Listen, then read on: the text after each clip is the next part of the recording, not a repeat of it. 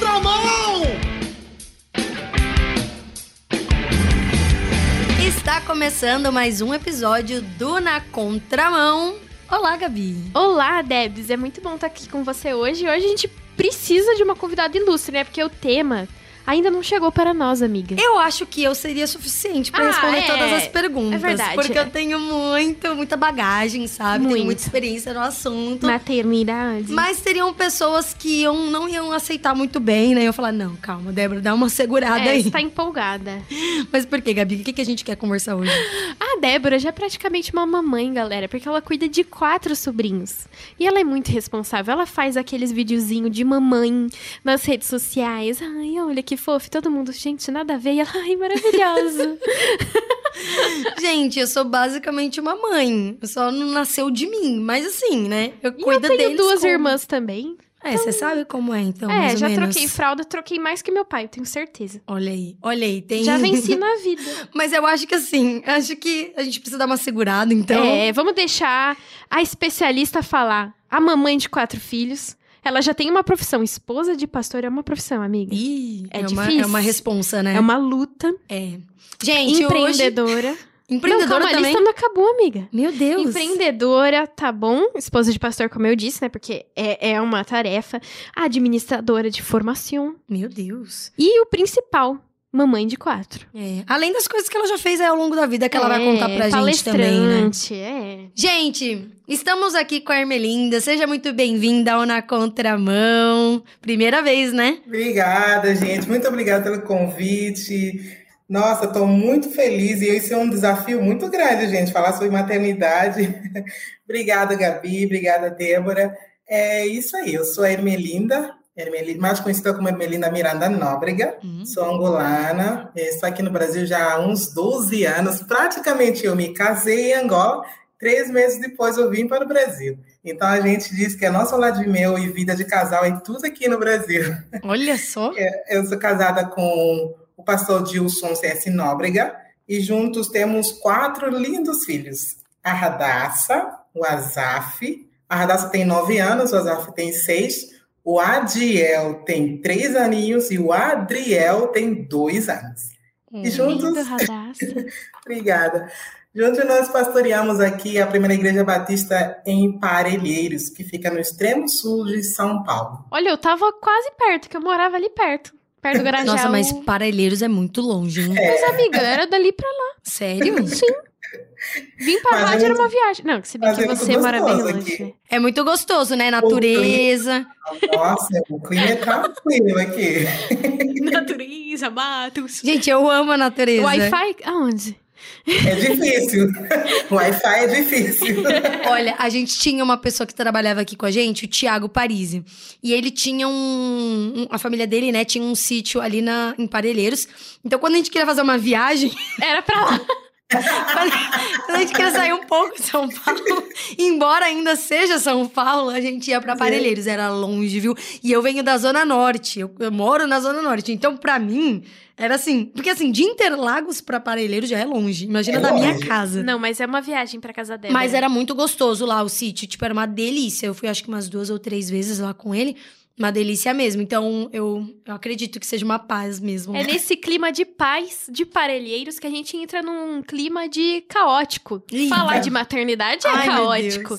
Você acha que é caótico, Emerlinda? Nossa, demais, demais. A gente precisa de estrutura para lidar com, com esse, esse trabalho da maternidade.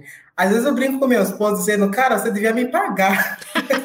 devia me pagar por isso. É uma profissão, né? Pois é, porque, nossa, é, não é aquele conto de fadas, sabe? Que será apenas, nossa, tudo lindo, o bebê chora um pouquinho, já dorme, ah, tudo comportadinho. Não, cada criança é uma criança, tem um espírito livre, diferente.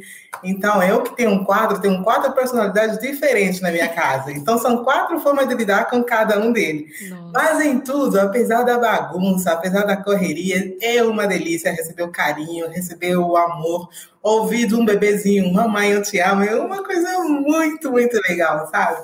Então, vale muito a pena, vale muito a pena lutar pela maternidade. É claro, né, que existem vários desafios que muitas mulheres têm enfrentado, neste tema, né? Como dizia William Shakespeare, ser ou não ser, essa é a questão. Muitas tentam é, transformar, é, mudar esse, essa frase dizendo ter ou não ter filhos, né? Então, de fato, essa é a questão.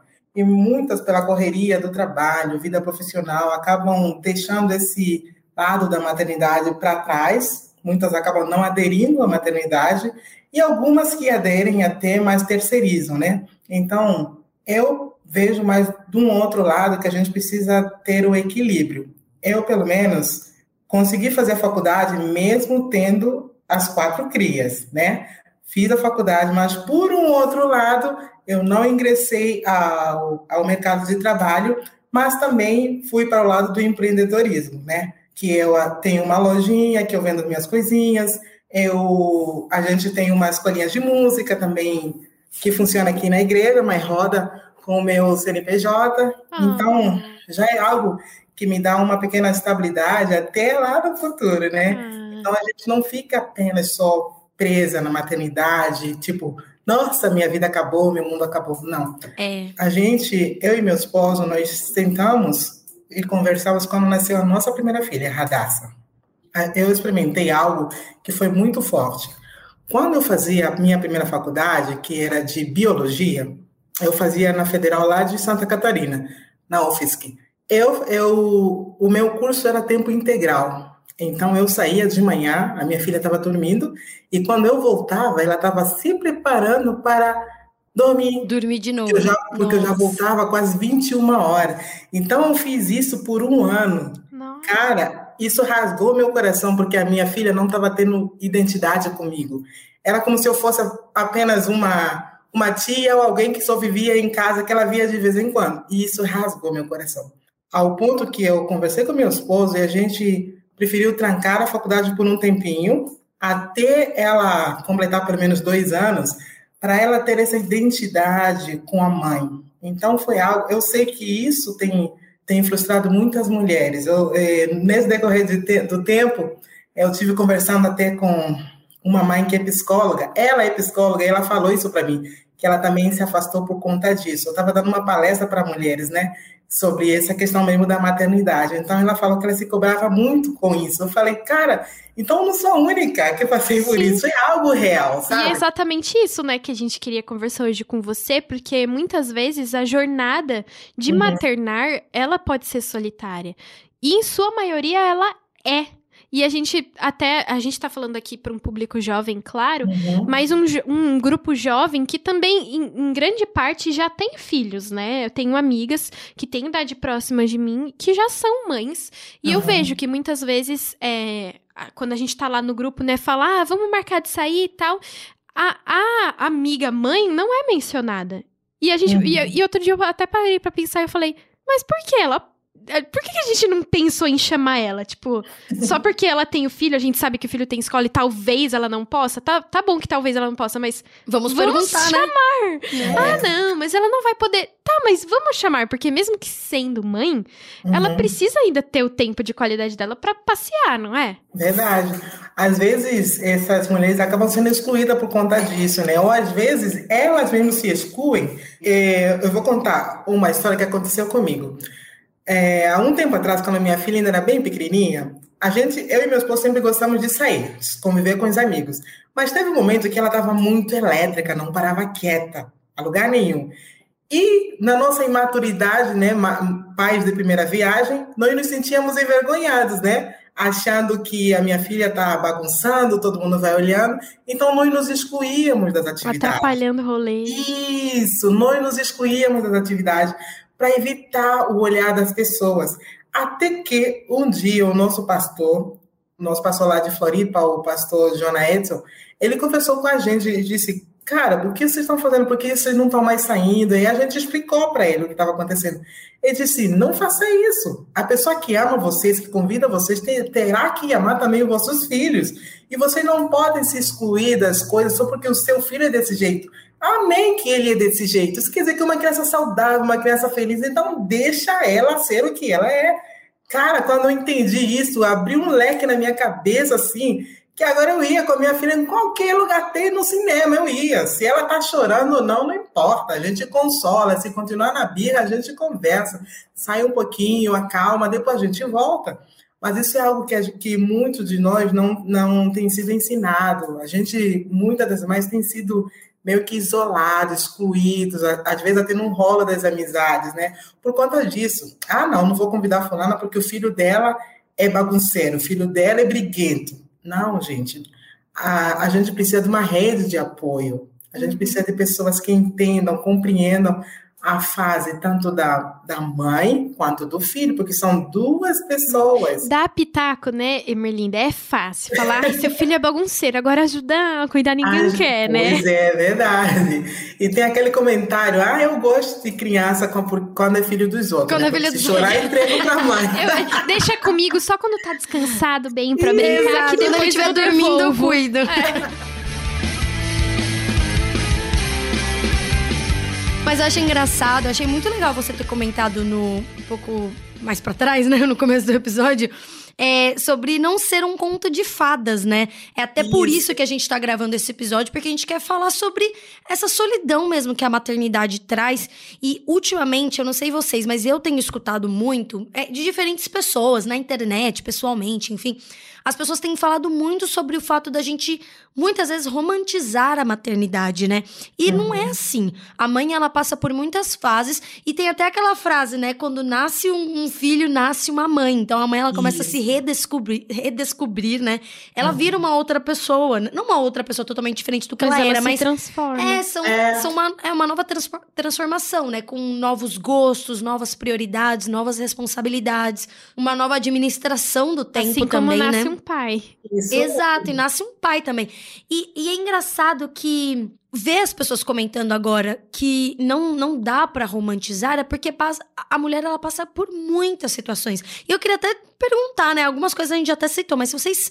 É, o que, que vocês. É, diriam que são essas mudanças que a, que a mulher passa? Nós que não somos mães. É, não somos mães. A gente fica na imaginação, às vezes, né? É a Belinda pode citar coisa. uma lista. Por ver, por ver da minha mãe, dá até, dá até pra imaginar, né? É, essa questão de não romantizar, para mim, é eu, eu tenho uma outra visão também, porque para mim, o romance, a gente pode ver até pelos livros, né? Muitos escritores escreveram romances e romances que são tragédias, romances que têm altos e baixos, é romances que o casal não termina junto. Quem aí leu, né, esse rom romance totalmente dramático que é Romeu e Julieta, não termina nada bem.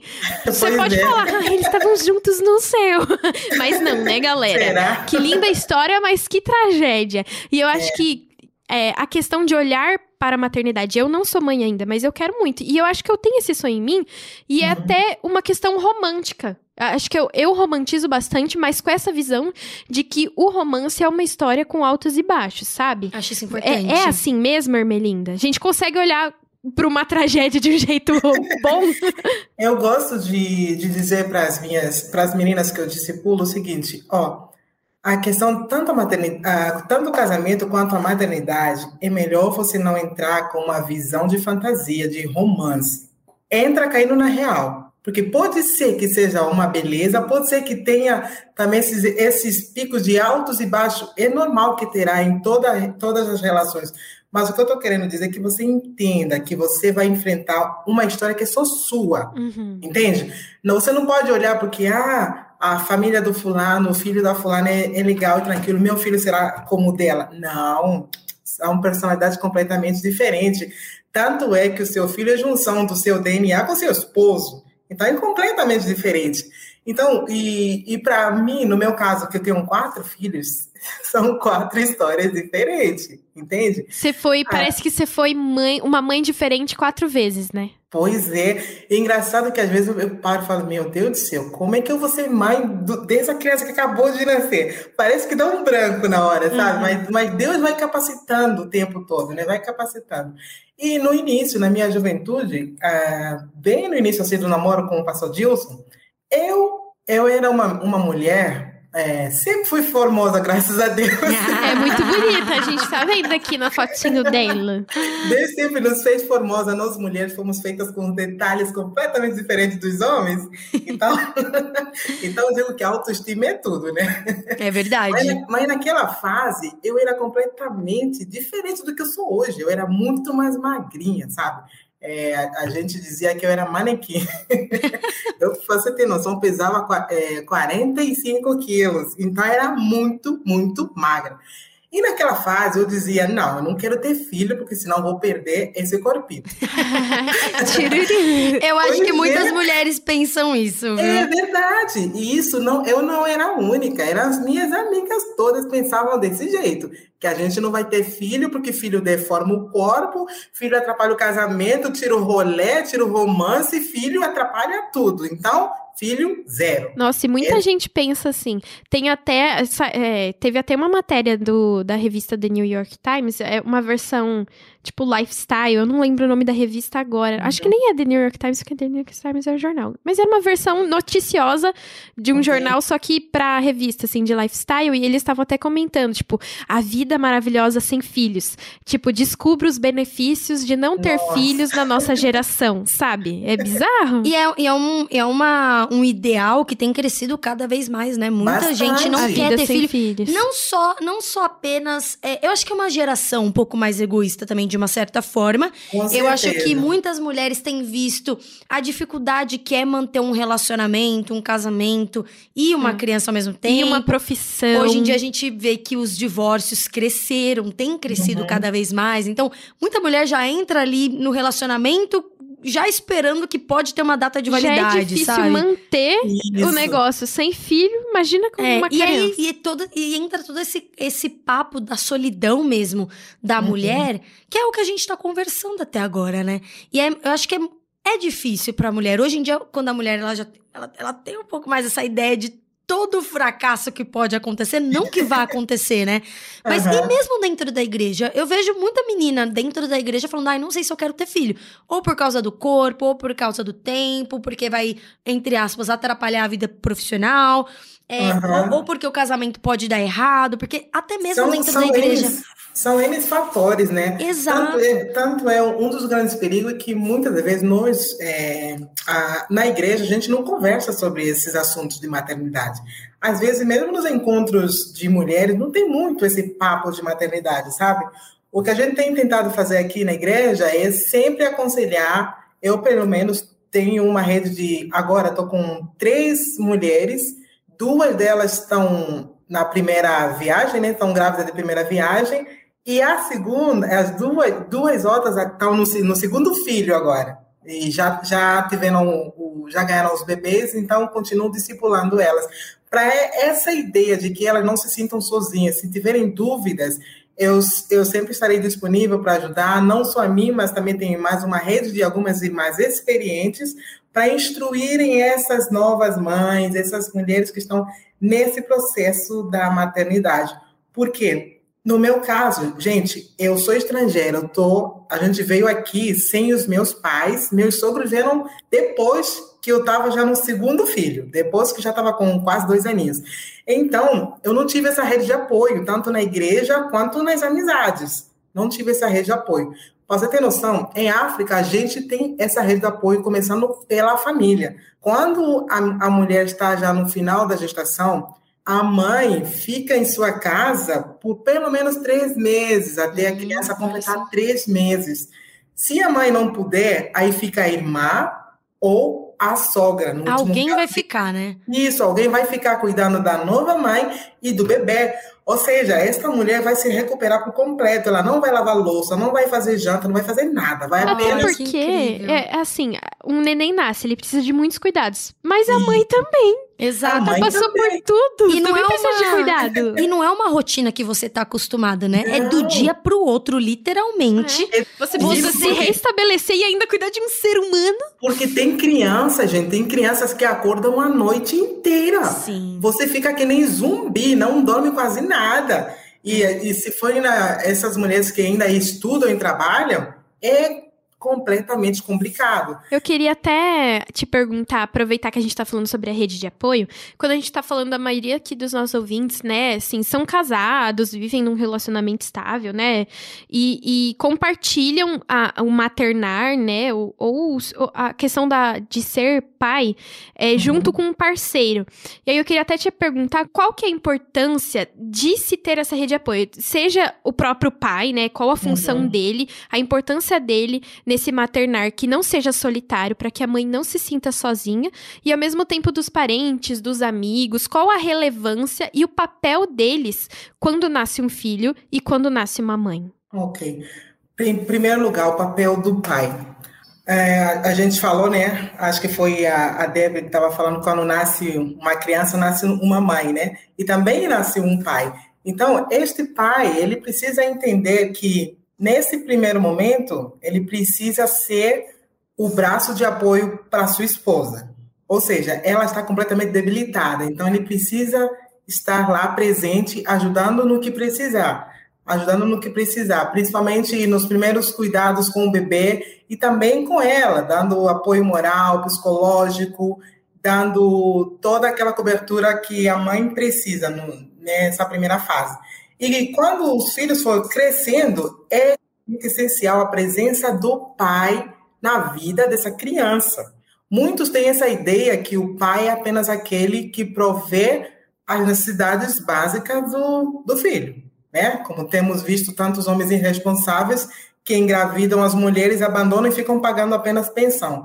Gente, isso é, isso é ser patrocinador, não é Você ser... não está sendo pai. É, só está patrocinando, está pagando as, as, as, suas contas, né? Então, o homem ele precisa ser completamente presente na vida das crianças, tanto for menina quanto menino. No caso de menina, o papel do pai, além dele ser o exemplo né? Além dele, dele ser aquele marido presente à sua esposa, ele vira um espelho para o futuro marido de sua filha. Então, ele é um padrão perfeito para o, o futuro esposo da menina. Então, ele tem que estar à altura. E para o menino, o pai tem o papel essencial de mostrar a masculinidade verdadeira, tornando seu filho um homem correto, um homem íntegro, um homem que não é, é que não se torna frouxo que não fuja, da, fuja das responsabilidades e que assuma a sua casa, né? Porque ele no futuro será o, o novo líder do lar. Então que ele que ele assuma a sua casa com liderança forte, uma liderança masculina. Então o pai tem esse papel de transformar o seu filho em um homem, para que ele deixe de ser menino. Ele não pode amolar o seu filho não pode. Não estou dizendo que não pode dar carinho, tem que dar carinho. Carinho faz parte do pacote. Uma criança sem carinho cresce frustrada e não vai entender, ou seja, demora muito para entender o amor de Deus em sua vida. Então, pais amorosos, presentes, mas também com uma postura mais, mais é, como é que eu falo? Uma postura assim, não tão frouxa, mas uma postura que encaminha o seu filho na direção da li de liderar, liderá-lo, torná-lo mais homem forte, um homem com convicções, um homem cheio de sabedoria, ele precisa caminhar com seu filho mais perto. A gente, eu e meu esposo gostamos de falar que as crianças são almas puras, é como se fosse um HD sem nada, uma, um HD zerado. Então é a gente que deve inculcar na cabeça deles a palavra de Deus. É por, que que eu, por que, que eu mudei de ideia com relação à maternidade? Porque a palavra de Deus nos instrui que filhos são herança do Senhor. Sabe quando você casa e os seus pais te dão um presente, os seus amigos dão um presente? Sabe? Sim. Sabe qual o presente que Deus dá para o casamento? Para o homem e a mulher? São os filhos. É verdade. Eu achei muito interessante, é, principalmente a hora que a gente estava conversando sobre essa rede de apoio, porque hoje em dia a gente vê muitas mulheres Assim, tem, eu acho que tem melhorado isso, né? As mulheres entendendo que ela, elas podem pedir ajuda quando elas precisam, principalmente dentro da igreja, que é o local onde uhum. a gente está uhum. É, mais familiarizado, onde a gente se sente em família. E, e, é o nosso papel. Então, embora a Gabi e eu não sejamos mães, ou outras pessoas que estejam escutando a gente não sejam pais ainda, é importante uhum. a gente saber que a gente pode ser bênção na vida de outras pessoas Sim. até dessa forma. Até não é tendo é nem... filhos, é podendo é. É, oferecer ajuda. Eu acho que é nem pode, amiga. Eu acho que é tipo assim, deve. deve. Eu acho que é legal as mães terem consciência de que precisam pedir ajuda, mas acho mais importante ainda nós, que ainda não somos mães, chegarmos nas nossas amigas e dizermos: estamos aqui. E uma coisa que eu gostaria de citar também nesse episódio é que uma coisa que eu vi. Um, durante um tempo eu morei na África do Sul.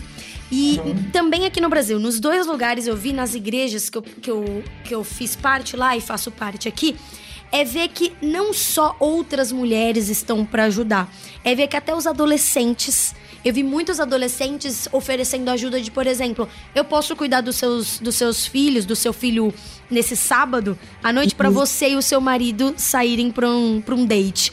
Ou para você, pro casal vale ir para um casal, exato, para um casal ir para um culto da igreja, uma reunião da igreja. Então, eu acho que nós que não temos filhos, quando a gente oferece a nossa ajuda, a gente também permite que o casal possa viver assim, uhum. como, como adulto, sem o filho também, sabe? Também. Na vida Legal. da igreja, no relacionamento, porque a gente Assistir sabe que a palavra. Com... Exato. É, porque às vezes quando, quando esse casal não tem, não tem essa rede de apoio, eles até esquecem que são um casal, sabe? Exato. Acabam vivendo mais como uma parceria em prol do filho. Amém. Ermelinda, muito obrigada por topar gravar esse episódio com a gente, tá bom? A gente amou. E você, ouvinte que tá nos escutando, se você tiver alguma dúvida, se você tiver alguma experiência aí para contar, manda um WhatsApp pra gente no 11 974 18 14 56. Deixa sua sugestão de tema ou pergunta pra nossa convidada no nosso Instagram também, arroba RTM Brasil, que a gente também tá de olho por lá. E a gente volta quando? Semana que vem. Obrigada, Ermelinda. Muito obrigada, Gabi. Obrigada, Débora. Eu agradeço por tudo, tá bom? Foi um prazer participar aqui com vocês nesse podcast. E o último conselho: não tenha medo de ter filho. Você vai chorar, mas também você vai sorrir bastante, porque Deus capacita a gente. É isso aí. É isso. É isso aí, galera. Na semana que vem a gente se vê. Tchau, tchau.